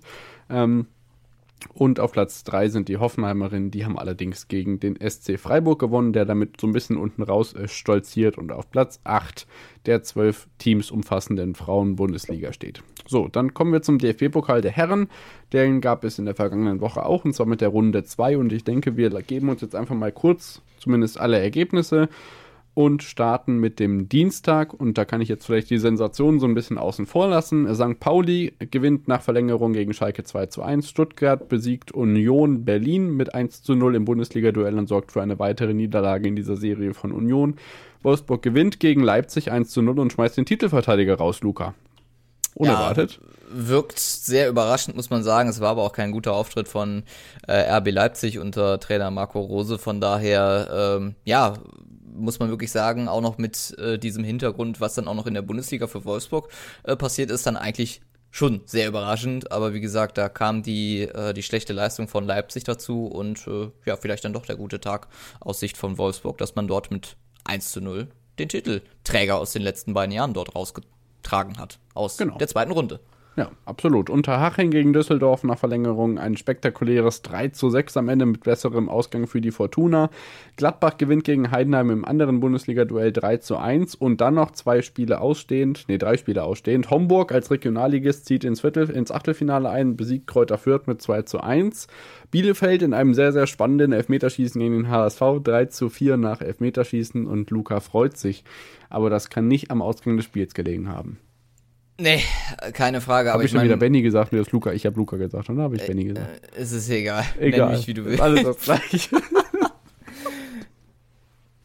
Nein, aber wie gesagt, ähm, man muss sagen, äh, Drittligist gegen Zweitligist ist ja schon mal eine andere, ein anderes Regal, gerade für Bielefeld, die jetzt auch unerwartet vielleicht aus Sicht von einigen äh, da auch nicht so gut in die dritte Liga gestartet sind. Deswegen ähm, muss man sagen, lange dagegen den HSV da auch angehalten, in Führung gegangen, dass man sich natürlich im Elfmeterschießen da ähm, ja den kürzeren gezogen hat. Ähm, schade aus Sicht von Bielefeld, aber muss ja. sagen, ähm, zwei große Gegner gehabt, dass man da gegen Bochum äh, die Oberhand gewinnen konnte, ist ja auch schon eine sehr große Überraschung gewesen, auch für den VfL aus Bochum. Deswegen äh, muss man sagen, da gegen Hamburg natürlich auch auszuscheiden, kann man sagen, ist jetzt vielleicht auch nicht äh, etwas, wo man äh, jetzt drüber großartig reden sollte, denn das kann auch einfach mal passieren. Böse Zungen oh. würden jetzt sagen, dass der HSV auch der größere Gegner ist als der VfL Bochum. So, dann kommen wir zu deiner Mannschaft. Die ist auch rausgeflogen am Dienstag und zwar auf dem Betzenberg. Freut mich ehrlich gesagt ziemlich für die Kaiserslauterner, auch wenn das in der Kölner Krise natürlich nicht so ganz ähm, hin äh, fürsorglich war oder, oder gut für die Kölner um Baumgart. Ein 3 zu 2 am Ende auf dem Betzenberg. Ja, absolut. Ich meine, äh, die beiden Tore schon, ähm, ja, 1 zu 0 ging zwar in die Halbzeit, aber äh, nach äh, dem Anpfiff zweite stand es ja direkt schon 2 zu 0. Deswegen war da eigentlich schon klar, dass das für Köln nichts wird. Man hat zwar äh, sich in der, im letzten Drittel dieses Spiels äh, nochmal aufgerafft mit äh, Wechseln von Uth und Thielmann, dass man sich dort äh, wieder verstärkt hat und da äh, zumindest auf 3 zu 2 rankam, aber so ein bisschen dieses Powerplay, so ein bisschen hatte man das Gefühl, zumindest in den letzten Minuten wurde dann zerstört durch die rote Karte von Florian Kainz, die auch vollkommen zurechtfertig war und damit dann auch das Ausscheiden zwar dann doch, muss man sagen, knapp mit 3 zu 2, aber äh, Kaiserslautern da auch komplett zurecht weitergekommen und von daher, wie du schon sagtest, äh, ein weiterer Rückschritt, muss man sagen, zumindest aus Sicht äh, für einige beim Thema Steffen Baumgart und den ersten FC Köln. Ja, muss man sagen, es wird immer ein bisschen dramatischer, hat man so ein bisschen das Gefühl bei Köln, obwohl ja. es dann doch lange Zeit sehr ruhig war. Genau, blicken wir gleich in der Bundesliga nochmal drauf. Was mich immer freut, ist, wenn der Betzenberg ausverkauft ist. 2006 für die WM natürlich umgebaut, fast 50.000 da oben drauf. Das ist wirklich, also eins der besten, eine der besten Kulissen und es sieht aus Absolut. wie so ein richtiger 80.000er Premier League Tempel, wenn das man stimmt. sich die Tribünen da anguckt. Das ist einfach äh, affengeil, wenn man das so sagen darf. so, Mittwoch. Ähm, Leverkusen gewinnt ungefährdet, obwohl das Ergebnis irgendwie dann doch was anderes sagt. 2 zu 5 gegen Sandhausen. Das war schon abenteuerlich, aber am Ende erwartungsgemäß. Ähm, Kiel verliert das Liga Ligaduell gegen Magdeburg im Elfmeterschießen 3 zu 4. Freiburg verliert gegen den äh, Zweitligisten Paderborn mit 1 zu 3 und das ist das Aus für den nächsten Europa League-Teilnehmer. Ja, genau, ich meine. Oder äh, Europapokal-Teilnehmer. Ja, Europapokal, ja. genau. Ja, ähm, Paderborn, muss man sagen, wurde schon für einige ein Stolperstein, auch schon in der zweiten Liga. Von daher, ähm, ja, für Freiburg 1 zu 3, das ähm, da weiß man, bei Freiburg weiß man auch äh, nie so wirklich, wo man steht. Zumindest habe ich das so ein bisschen das Gefühl. Ähm, auch in der Bundesliga kommen wir sicherlich auch gleich nochmal zu sprechen. Deswegen ja. ähm, das 1 zu 3, wenn man es auch nochmal so sieht und dabei auch so ein bisschen das Spiel dazu gesehen hat, kommt da eigentlich dann auch nicht wirklich, finde ich zumindest, überraschend. Äh, Freiburg-Fans lassen das Äh, also sehen das sicherlich bestimmt anders. Ich meine, bei der Qualität muss man da eigentlich erste gegen zweite Liga weiterkommen. Äh, aber dass das andere vielleicht da auch ähm, getroffen hat, dass da sich Qualität nicht auch nicht unbedingt äh, durchsetzen muss, äh, zeigt sich ja in den späteren Spielen. Mhm. Dann haben wir noch zwei pflichtbewusste Siege. Zum einen Dortmund zu Hause gegen Hoffenheim 1 zu 0 und Viktoria Köln unterliegt gegen die Frankfurter Eintracht mit 0 zu 2. Im anderen Zweitligaduell gewinnt Nürnberg nach Verlängerung 3 zu 2 gegen Hansa Rostock. Äh, Hertha BSC setzt sich 3 zu 0 als Zweitligist gegen Mainz durch, die daraufhin Trainer Bo Svensson entlassen. Und dann haben wir noch den Sieg der Bayern gegen Saarbrücken. Hätten wohl viele gedacht, aber Nee, denn der große Favorit konnte sich nicht durchsetzen. Und Saarbrücken, und das muss man sich nochmal vor Augen führen, in der Corona-Saison im Halbfinale gewesen. Das wissen die, viel, die meisten gar nicht mehr. Ohne Zuschauer im DFB-Pokal-Halbfinale. Wie bitter kann das eigentlich sein? Jetzt können sie sich belohnen, Achtelfinale und die großen Bayern rausgeworfen. Als nächstes geht es gegen die Eintracht.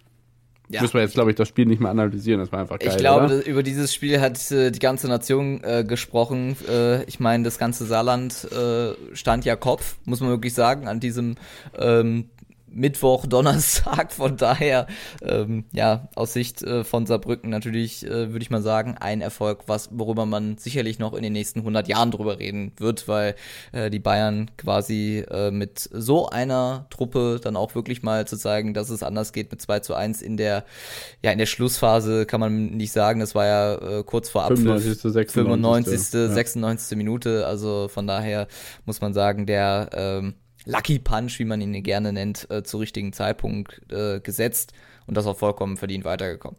Genau, hoffen wir auf jeden Fall nur für diese Brücker, dass sie ähm, diese komischen schwarzen Flecken auf der Gegend gerade entweder durch Werbebanner oder durch Sitze ergänzen. Das wäre mein Wunsch für diese DFB-Pokalsaison, ja. ja. die ähm, in vier Wochen weitergeht, ähm, im Dezember mit Stuttgart gegen Dortmund vermeintliches Topspiel. Saarbrücken, wie gesagt, gegen Eintracht Frankfurt. Gladbach gegen Wolfsburg. Hertha gegen Hamburger Sportverein. Homburg hat es mit Zweitligaspitzenreiter St. Pauli zu tun. Leverkusen trifft auf Paderborn. Kaiserslautern, Nürnberg, Traditionsduell und Magdeburg trifft auf Ligakonkurrent Düsseldorf. So, dann blicken wir darauf kurz, was äh, am vergangenen Wochenende passiert ist. Ähm, müssen wir, glaube ich, nicht allzu ausführlich machen. Ich muss nur gerade die Spieltage hier öffnen. Ähm, können von meiner Seite sagen, dass äh, Arminia Bielefeld in, vor 19.000 Leuten im ausverkauften Hafenstraßenstadion in Essen 2 zu 1 verliert. Sehr, sehr schade, aber schön, dass die dritte Liga doch solche Kulisse hat. Das können ähm, wirklich nicht viele Länder von sich behaupten. In der zweiten Liga St. Pauli weiter erfolgreich, zwei Punkte vor dem HSV weiterhin, der gegen Magdeburg das Topspiel gewinnt und auch Schalke erfolgreich weiterhin unter dem neuen Trainer Geratz mit 1 zu 2 in Nürnberg gewonnen. Ähm, Hannover entscheidet das Derby gegen Braunschweig für sich und Rostock und Hertha trennen sich 0 zu 0. Ich denke, das sind so die Ergebnisse, die prägendsten vom Wochenende. Ähm, auch Aufsteiger Wiesbaden einmal mehr erfolgreich im, ich glaube, einmal mehr Gratis-Spiel in Düsseldorf 1 zu 3 ähm, ohne dass die zuschauenden Personen da Eintritt zahlen müssen. Und dann kommen wir, glaube ich, direkt zum Erstligaspieltag. Freitagabend, äh, bittere äh, Niederlage für ähm, Darmstadt 98 um Thorsten Lieberknecht. Gute Besserung an seine Frau. Die hat heute einen Schlaganfall, äh, Schlaganfall erlitten, wie bekannt wurde. Bochum gewinnt also auswärts in Darmstadt am Freitag. Und am Samstag, ähm, Luca, einiges äh, zu sehen gewesen. Ähm, Union gegen Frankfurt 0 zu 3. Ähm, die Hessen gewinnen in Köpenick. Äh, Freiburg Gladbach 3 zu 3. Mainz gewinnt als ähm, Tabellenletzter gegen den äh, ja, Tabellenspitzenangreifer zumindest Leipzig 2 zu 0 zu Hause. Ähm, unter Co-Trainer, der dann der das Amt übernommen hat von Svensson genau. Köln gegen Augsburg 1-1 und Hoffenheim Leverkusen 2 zu 3. Äh, kamen dann doch nochmal ran, die Sinsheime, aber es hat nicht gereicht. Dein Kommentar zum Samstagnachmittag. Ja, ich würde mal sagen, fangen wir eigentlich mal mit Mainz an. Also ähm, besser kann man eigentlich so eine Trainerentlassung, es war ja keine Trainerentlassung, Bo Svensson ist ja in dem Sinne ja auch selber gegangen, muss man sagen, kann man ihnen mehr als nur hoch anrechnen war ja auch sehr emotional, äh, das Video, was er, was der genau. Club dort äh, gepostet hat. Deswegen äh, muss man sagen, äh, Hut ab, äh, dass man dort dann auch selber geht. Äh, ja, ist schon ein bisschen grotesk, äh, dass dann zum gleichen Zeitpunkt oder später dann des Tages äh, oder später dann an diesem Samstag dann Martinas Vos Tecklenburg entlassen wurde. Deswegen äh, das in dem Sinne kurios. Man hätte äh, da gerne so ein Abschiedsvideo dazu gesehen. Aber ähm, zum Spiel Mainz gegen Leipzig, äh, Leipzig gefühlt war nie gefährlich.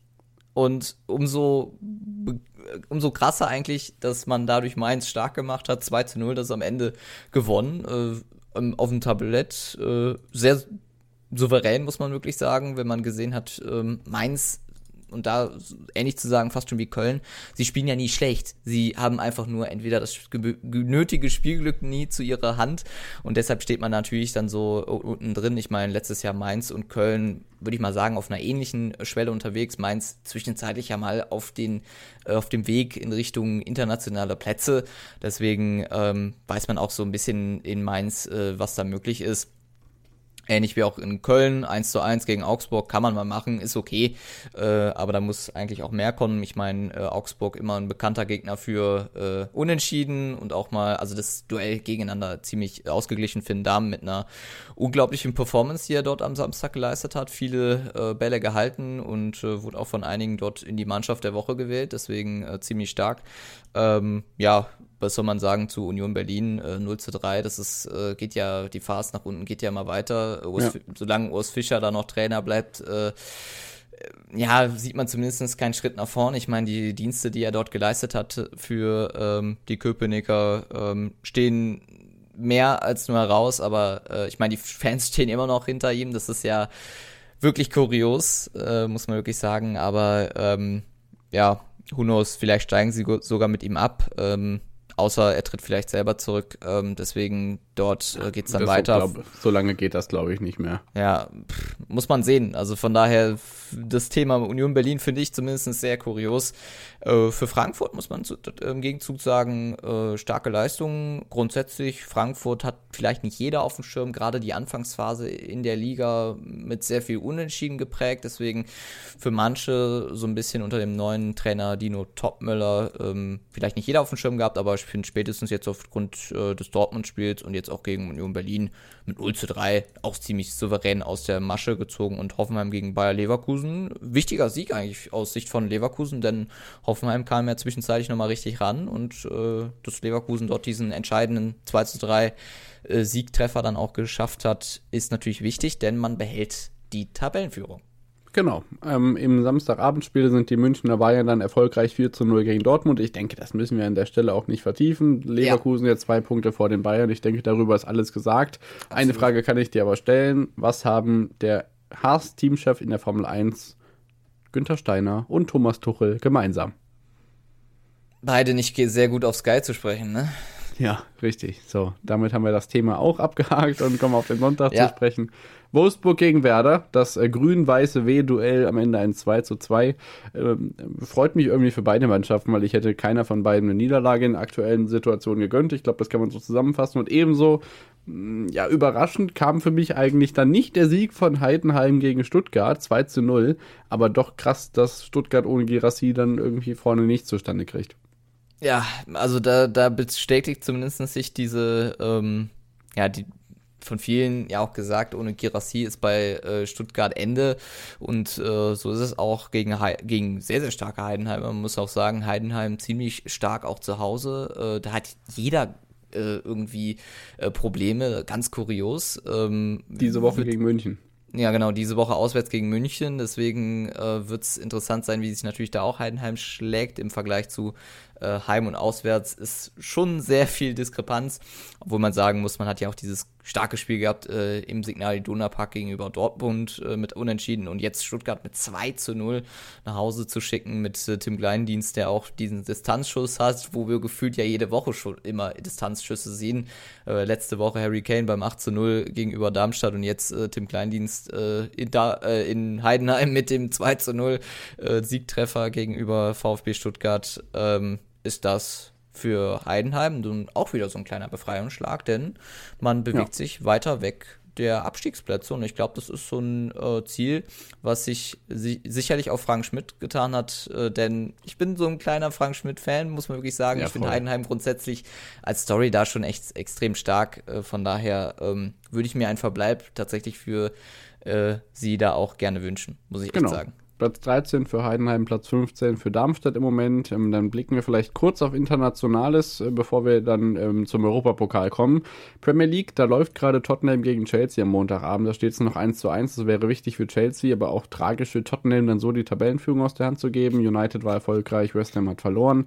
City hat 6 zu 1 gegen Bournemouth gewonnen und Arsenal verlor gegen Newcastle United, während Luton Town und Liverpool sich 1 zu 1 trennten und sich wieder Leute über die Hillsborough-Katastrophe lustig gemacht haben bei Luton Town. Das das kann echt nicht sein. So, Serie A ist soweit nichts Überraschendes, großartig passiert, was zumindest erwähnenswert ist. Von daher möchte ich dich kurz fragen, ob du weißt, wer Tabellenführer in meiner Lieblingsliga, der La Liga Primera Division ist, ohne dass du nachguckst. Also es ist auf jeden Fall nicht Real Madrid und es ist auf jeden Fall nicht Barcelona. Also das äh, so viel weiß ich schon mal. Sehr gut, denn der FC Girona hat einmal mehr die Tabellenführung zurückerobert. Die hatten sie ja schon mal am Anfang der Saison, glaube ich, nach zwölf Spieltagen. Jetzt erfolgreich gewesen gegen Osasuna 2 zu 4. Atletico hat verloren. Barcelona hat zwar gewonnen gegen San Sebastian, aber auch Madrid hat nur 0 zu 0 gespielt gegen Rayo Vallecano. Das heißt, äh, Girona mit 31 Punkten vor Madrid, also Real Madrid, 29, Barcelona 27, Atletico 25. Das werfe ich euch einfach mal so in den Ring, damit ihr mal in den kommenden Wochen ein Auge darauf habt, weil das ja schon besonders ist. So, dann kommen wir zum Europapokal, der bevorsteht. Ähm, wir starten natürlich mit der Conference League. Ähm, von unten nach oben stapeln wir uns sozusagen hoch. Da gibt es die Partie am Donnerstag um 18.45 Uhr von Helsinki gegen Eintracht Frankfurt. Das Ganze auf Kunstrasen dann gespielt. 6 zu 0 gegen das Hinspiel aus in Frankfurt. Das heißt, es sollte hoffentlich eine klare Sache sein. Ähm, die Helsinki-Mannschaft befindet sich ja schon quasi in der Saisonpause. Da ist ja der Jahresspielkalender angesagt. Das sollte klappen. Ja, hoffen wir mal für Frankfurt. Ich meine, dass äh, Heim und zwischen Heim und Auswärts noch ein bisschen äh, Diskrepanz herrschen kann, kennen wir auch in der Europa Conference League, aber ähm, ja, wenn man das Hinspiel schon 6 zu 0 gewonnen hat, dann sollte man auch äh, das Rückspiel in der Hand haben. Zumindest ist man da Favorit. Genau, in der Europa League hat der österreichische Verein Linzer, ASK, wahrscheinlich die allerletzte Chance, überhaupt noch was zu erreichen. Das geht gegen Saint-Gilloise. Allerdings hat man nach drei Spielen null Punkte als Lask, deswegen wird das schwierig, unter anderem ja auch mit Examinen ausgestattet, wenn ich mich nicht irre. Ähm, aus deutscher Sicht geht es äh, für Leverkusen einmal mehr gegen äh, Karabakh Akdam und für Freiburg gegen Bakatopola. Beides natürlich Partien, die wir auch ähnlich wie bei der Eintracht schon am letzten Spieltag gesehen haben. Von daher sind die Einschätzungen da eigentlich klar. Und wir kommen zum Champions League Spieltag. Am Dienstag bei Prime schon 18.45 Uhr Dortmund gegen Newcastle. Deine Erwartung? Ja, es, äh, Dortmund muss gucken, dass sie nach dem äh, Spiel gegenüber Bayern 4 zu 0 ähm, ja wieder so ein bisschen die Wende schaffen. Ich meine, gegen Newcastle war das auf jeden Fall die beste Leistung von Dortmund. Und äh, wenn man das wieder schafft, äh, auch wieder zu Hause spielt man. Von daher, die große Reise muss man nach England da nicht antreten. Kann man vielleicht so ein bisschen sich dadurch einen Vorteil äh, verschaffen. Ähm, da vielleicht wieder ein gutes Ergebnis gegen die Engländer aus Newcastle dort zu erreichen. Ähm, aber ja, man muss schauen, dass man eben das Beste daraus macht, äh, aus Sicht von Dortmund. Äh, ich meine, es ist ja so ein bisschen die Todesgruppe und in der Todesgruppe muss man je nachdem zumindest fast schon jedes Spiel gewinnen, um weiterzukommen, denn ähm, Milan, PSG und Newcastle ist schon ein Brett. Von daher, ähm, ja, könnte das Spiel gegen Newcastle fast schon ein Endspiel sein, wenn man das zumindest sich nicht, äh, wenn man das nicht für sich entscheidet. Genau, Paris sollte gegen Milan gewinnen und dann man selbst gegen Newcastle erfolgreich sein, dann könnte das auf jeden Fall noch was werden. Die weiteren Partien am Dienstag Donetsk in Hamburg gegen den FC Barcelona. Viel Spaß an alle, die dabei sein werden. Das läuft für mich auch so ziemlich unter dem Radar, finde ich. Atletico gegen Celtic, Lazio gegen Feyenoord, äh, City gegen die Young Boys Bern und Roter Stern Belgrad trifft auf RB Leipzig in Belgrad. Das sollte aber hoffentlich eine klare Sache sein nach den Rückschlägen, die man diese Woche einfuhr. Ja, hoffentlich für die Leipziger, denn äh, nochmal so ein Misserfolg in der, vor allem auch in der Champions League, äh, ja, wäre schon, wäre schon echt krass und sehr überraschend, muss man wirklich sagen. Genau, auch wenn es da gruppentechnisch noch nicht ganz so brenzlig nee, aussieht. Porto gegen Antwerpen, dann außerdem noch am Dienstag und am Mittwoch erwartet uns dann im frühen Slot San Sebastian gegen Lissabon und SSC Neapel mit dem vermutlich, ja, letzten großen Auftritt, der es noch rumreißen kann für Union Berlin, aber das ist ausgerechnet im äh, Maradona-Stadion zum Ende dieser ähm, ja, Verlustserie führt. Ich glaube ehrlich gesagt nicht dran, auch wenn man natürlich den Unionern das Beste wünscht, aus diesem Tal wieder rauszukommen. Absolut. Ich meine, zumindest hat man einen in den Reihen, der in diesem Stadion schon öfter mal gespielt hat, nämlich äh, Bonucci. Aber ja, ich glaube, das ist eines so oder eines der Gesichter, die so ein wenig ähm, ja dieses Union Berlin Bild zusammenfassen. Er, ist, er kann natürlich nichts unbedingt direkt das dafür, aber zeigt zumindest so dieses Star-Potenzial, was man sich im Sommer geholt hat ging nicht zu 100% auf. Von daher, ja, äh, man hat noch die restlichen Spiele in der Champions League äh, mit dem auch noch äh, dann jetzt ab morgen, also am Dienstag. Von daher muss man einfach äh, versuchen, das zu genießen. Und man hat ja auch eigentlich gegen Neapel im Hinspiel auch noch eigentlich ganz gut äh, performt, aber natürlich. Man hat gegen alle in, nicht hoch verloren. Ja, eben, genau. In, wenn man überlegt, vor äh, ein paar Wochen gegen Madrid in Braga der Nachspielzeit, so. genau, ja. in, in Braga das Spiel eigentlich aus selber aus der Hand gegeben, waren die Champions League-Auftritte eigentlich noch besser als die in der Bundesliga. Deswegen, ja, ja aber wie du schon gesagt hast, eigentlich äh, erhofft man sich da eigentlich sehr wenig von. Dann haben wir am Mittwoch außerdem noch Kopenhagen gegen Manchester United und dann meine Lieblingsgruppe, Gruppe B, Arsenal gegen Sevilla und Eindhoven gegen Lens, wo Sevilla und Eindhoven beide hinter Lens in der Tabelle stehen. Das ist sehr, sehr interessant. Äh, Real Madrid trifft auf Praga, das ist die Gruppe von Union Berlin. Salzburg trifft auf Inter Mailand und die Bayern einmal mehr gegen Galatasaray bleibt ja nur zu hoffen, dass man das irgendwie deutlicher machen kann als in der ersten wackeligen Halbzeit in Istanbul, auch wenn die Personallage bei den Bayern ja irgendwie andere Vorzeichen verspricht. Ja, genau, nach dem Pokal aus und äh, der Verletzung von Matthijs de Licht äh, sieht es zumindest nach dem Erfolg äh, bei Dortmund äh, mit Dayu Upamecano und auch mit einem spielbaren Leon Goretzka in der Champions League kann ja Kimmich zum Glück aus Sicht der Müncher da spielen. Ähm, ja, natürlich, ich glaube, in äh, Istanbul sieht, sieht jeder irgendwie schlecht aus unter dieser Kulisse, keine Frage. Auch Man United und ähm, so ein bisschen gewackelt, muss man auch sagen. Ähm, da natürlich auch dann keine Punkte geholt, muss man dazu sagen. Ähm, ist das äh, wahrscheinlich ein, jetzt kein sicherer Sieg gegen ähm, Galatasaray, muss man sich schon, würde ich mal sagen, ins Zeug legen, äh, fand ich zumindest äh, überraschend, dass da Man United nicht als zweitbeste Mannschaft aus dieser Gruppe hervorgeht und dass da Galatasaray gut mitmischen kann, keine Frage. Ähm, ob sie natürlich die Gegenwehr leisten äh, in München wie in Istanbul, ist aber fraglich. Genau, deswegen können wir uns alles in allem auf jeden Fall auf eine spannende Fußballwoche freuen und natürlich freuen wir uns auch auf alles weitere, was wir in den kommenden Tagen beobachten werden, um es dann kommende Woche Montag wieder in Wochenrückblick 190 für euch aufzubereiten. Benny sollte bis dahin auch wieder vom Konzert zurück sein und dann können wir euch nächste Woche wieder im gewohnten Duo ja, begleiten durch die Sportnews der vergangenen Tage, wie wir es heute getan haben. Danke an Luca an der Stelle fürs Einspringen. Es hat mir sehr viel Spaß gemacht und ähm, du hast ja vor allem im Radsport natürlich einmal mehr deine Expertise eingeben können. Dankeschön. Gerne, gerne und äh, ja, wenn es passt und wenn das nächste Konzert wieder dabei steht, bin ich vielleicht als Ersatz wieder auch dabei. Perfekt, vielen Dank und euch eine schöne Woche. Gehabt euch wohl. Bis zum nächsten Mal und gerne auch bei Screentime Sport reinhören. Ciao, ciao. Ciao.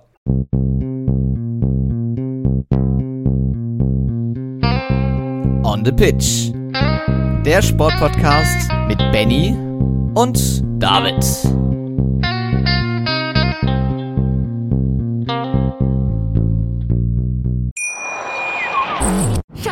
Ich bin neu verliebt. Was? Da drüben. Das ist er. Aber das ist ein Auto. Ja, eben. Mit ihm habe ich alles richtig gemacht. Wunschauto einfach kaufen, verkaufen oder leasen. Bei Autoscout24. Alles richtig gemacht. Wie baut man eine harmonische Beziehung zu seinem Hund auf? Puh, gar nicht so leicht. Und deshalb frage ich nach, wie es anderen Hundeeltern gelingt, beziehungsweise wie die daran arbeiten. Bei Iswas Dog reden wir dann drüber. Alle 14 Tage neu mit mir, Malte Asmus und unserer Expertin für eine harmonische Mensch-Hund-Beziehung, Melanie Lippisch. Iswas Dog mit Malte Asmus. Überall, wo es Podcasts gibt.